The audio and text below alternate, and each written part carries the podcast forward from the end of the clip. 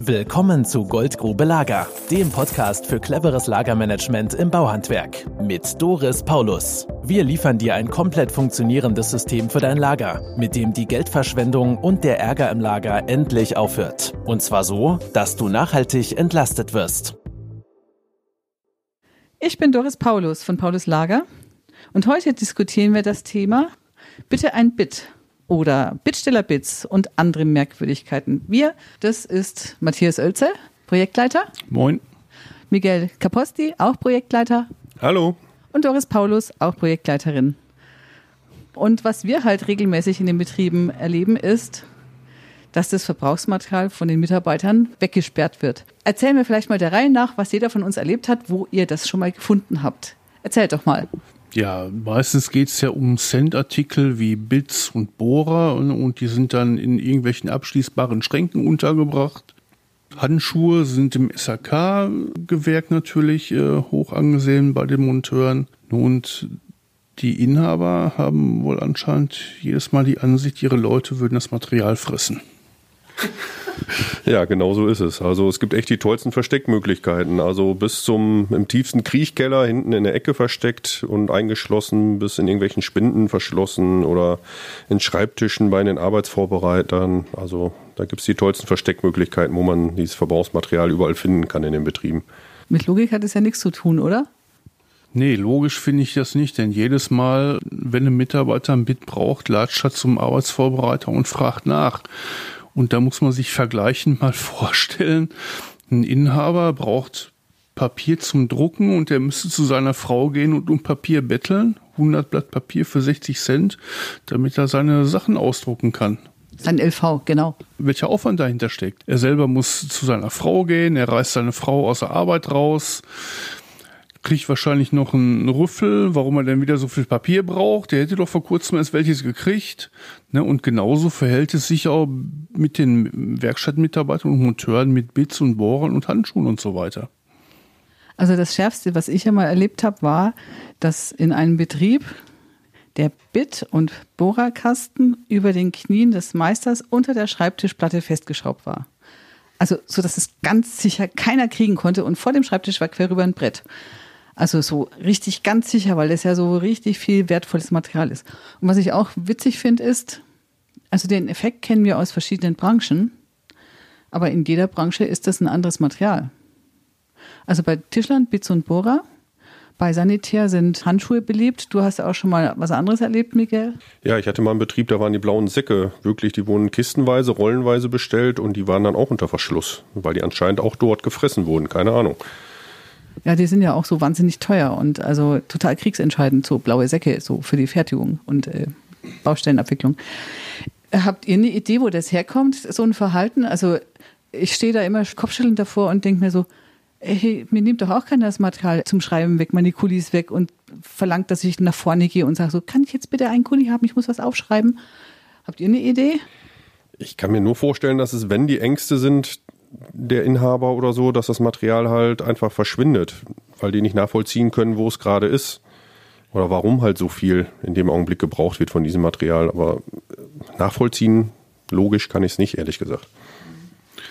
Naja, ich höre also dann auch öfter mal, Mitarbeiter XY kommt jeden Tag, will ein paar neues Handschuhe haben. Und wenn ich dann bei dem ins Auto gucke, dann liegen da sieben bis acht Paar rum. Ne, und das ist dann halt der Grund dafür, die Sachen wegzusperren. Ich meine, das Erste, was ich tun würde, wäre mal zu fragen, was vielleicht empfindet der Mitarbeiter unter Sauberkeit oder Hygiene, wenn er den Kunden neue Artikel in die Wohnung hochträgt, dass er da das Bedürfnis hat, was sauberes, ordentliches mitzunehmen oder in den Handschuhen verfängt sich ja oftmals auch der Dreck von den ausgebauten Sachen, die wollen ja nicht vielleicht wieder nochmal anziehen mit den alten Dreckpartikeln drin. Kann alles sein. Was ich halt nicht verstehe als ehemalige Inhaberin, ich habe meinen Mitarbeitern das ganze Material offengelegt, weil ich wollte, dass sie fertigen können.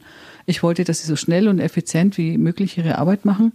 Und vor allem wollte ich, dass dieser Bestellvorgang von so viel Verbrauchsmaterial, das sind unglaublich viele Kleinteile, dass das alles über die Verwaltungskräfte läuft und bloß nicht mich betrifft, bloß nicht über meinen Schreibtisch. Vielleicht sind es auch Ängste der Inhaber, dass in dem Moment, wo sie es dringend brauchen, dann weg ist, weil gerade wieder einer vorneweg alles weggebraucht hat.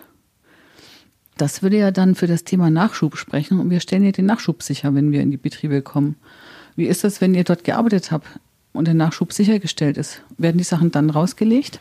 Es gibt ein paar Inhaber, die lassen sich nicht überzeugen, aber in der Regel lassen sich die Inhaber überzeugen. Und dann ist es in der Regel so, dass einmal der Verbrauch am Anfang kurzfristig ansteigt, weil die Leute einmal antesten, wenn ich wirklich das Fach komplett ausräuber, wird nachbestellt, kommt es wirklich nach.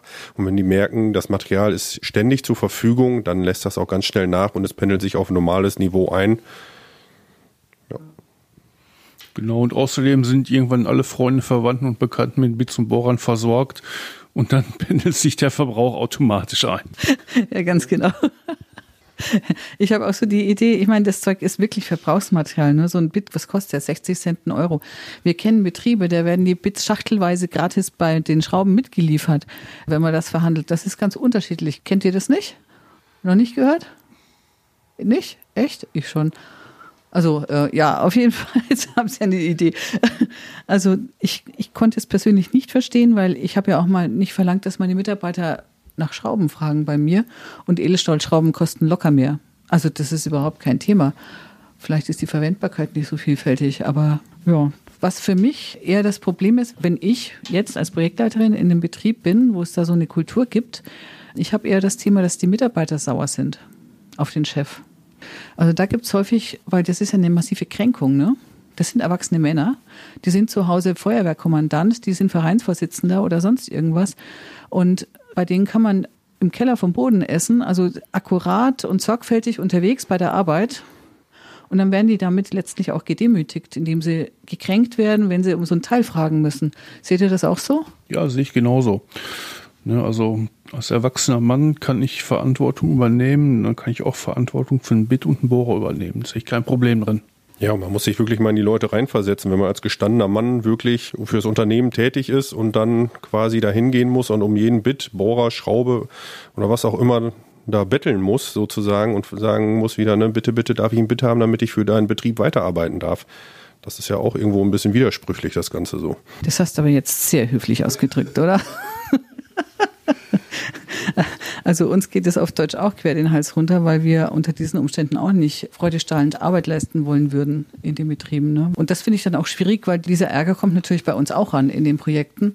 Und dann gibt es Mitarbeiter, die in den Projekten verweigern, weil sie es ihrem Chef nicht gönnen, dass der Betrieb nachher zum Beispiel besser läuft. Weil sie sagen, ich kann ja meine Arbeit deswegen noch lange nicht besser machen. Ich muss immer noch nach Bits betteln.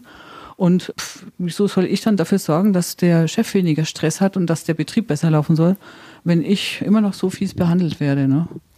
Dazu kommt ja auch, man stellt sich vor, auf der Baustelle bricht mir ein Bit ab. Ja, und ich habe keinen Ersatzbit dabei und muss extra zum nächsten Händler fahren oder in eine Werkstatt, um mir einen neuen Bit zu holen. Nur weil mir mein Chef das Material vorenthalten hat. Ja, was da für Kosten hinterstecken. Und genauso stecken ja auch die Kosten dahinter, wenn jedes Mal der Arbeitsvorbereiter oder Chef aus der Arbeit gerissen wird, weil jetzt wieder einer gerade reinkommt und nach einem Bit oder einem Bohrer fragt, man extra dann wieder aufstehen muss, gerade von der Tätigkeit halt abgehalten wird, die man gerade macht, mit demjenigen dann zu zweit zu dem Schrank läuft, dann den Bit rausgibt, ne, womöglich erst noch den Schlüssel suchen muss für den Schrank. Das sind ja alles wieder Zeiten, die kein Mensch bezahlt bekommt und die dann wirklich auf die Firma wieder sitzen bleibt. Buchstäbliche Blindzeiten, ne? wenn du dir vorstellst, 55 äh, Euro Stundenlohn, verkaufte Stundenlohn sind wir derzeit, 55 bis 60 gehen schon die ersten, die ich gesehen habe. Und dann sind zwei Mann eine halbe Stunde unterwegs und sei es nur eine Viertelstunde, ist immer noch eine halbe Stunde, dann sind schon wieder 30 Euro verschwendet, um ein Bit für 60 Cent rauszugeben. Ne? Also deswegen, egal unter welchem Gesichtspunkt wir das Ganze betrachten, ist es für uns also für mich ist das völlig schleierhaft. Wie geht's euch? Ja, also ich kann es auch nicht nachvollziehen und ich dränge eigentlich auch immer darauf, dass die Sachen frei zur Verfügung stehen. Genau, so ist es bei mir auch. Und vor allem, man muss ja auch bedenken, derjenige muss sich danach auch noch wieder einarbeiten. Und das dauert in der Regel auch noch mal 10 bis 15 Minuten. Die waren jetzt noch nicht mal berücksichtigt in der halben Stunde. Von daher, also dreiviertel Stunde ist schnell weg nur um ein Bit rauszugeben. Ja, geistige Rüstzeiten, um sich in eine Aufgabe zu versenken, rechnet man im Bürobereich 15 Minuten. Wenn man das noch drauf zählt, dann ist der unbezahlbar. Ja. Also als Ex-Inhaberin, ich habe es noch nie verstanden. Ich versuche, also ich dränge da auch immer. Das Schönste war einmal das Entsetzen dieses Meisters, wie ich verlangt habe, dass er diesen Kasten über seinen Knien abschraubt. Also das war, ich gestehe es, es war mir dann schon ein innerer, eine innere Befriedigung, wo ich gedacht habe, ja, endlich können Sie arbeiten. ja, das war's zu dem Thema, ne? Ja, und wenn Sie mehr wissen wollen, wie wir ticken und äh, was wir machen, dann gehen Sie auf www.pauluslager.de und rufen Sie uns an. Wir freuen uns. Bis dahin freuen wir uns darüber, wenn Ihre Leute das Material zum Arbeiten kriegen. Bis dahin, ciao. Tschüss. Ciao. Das war Paulus Lager und Doris Paulus. Tschüss.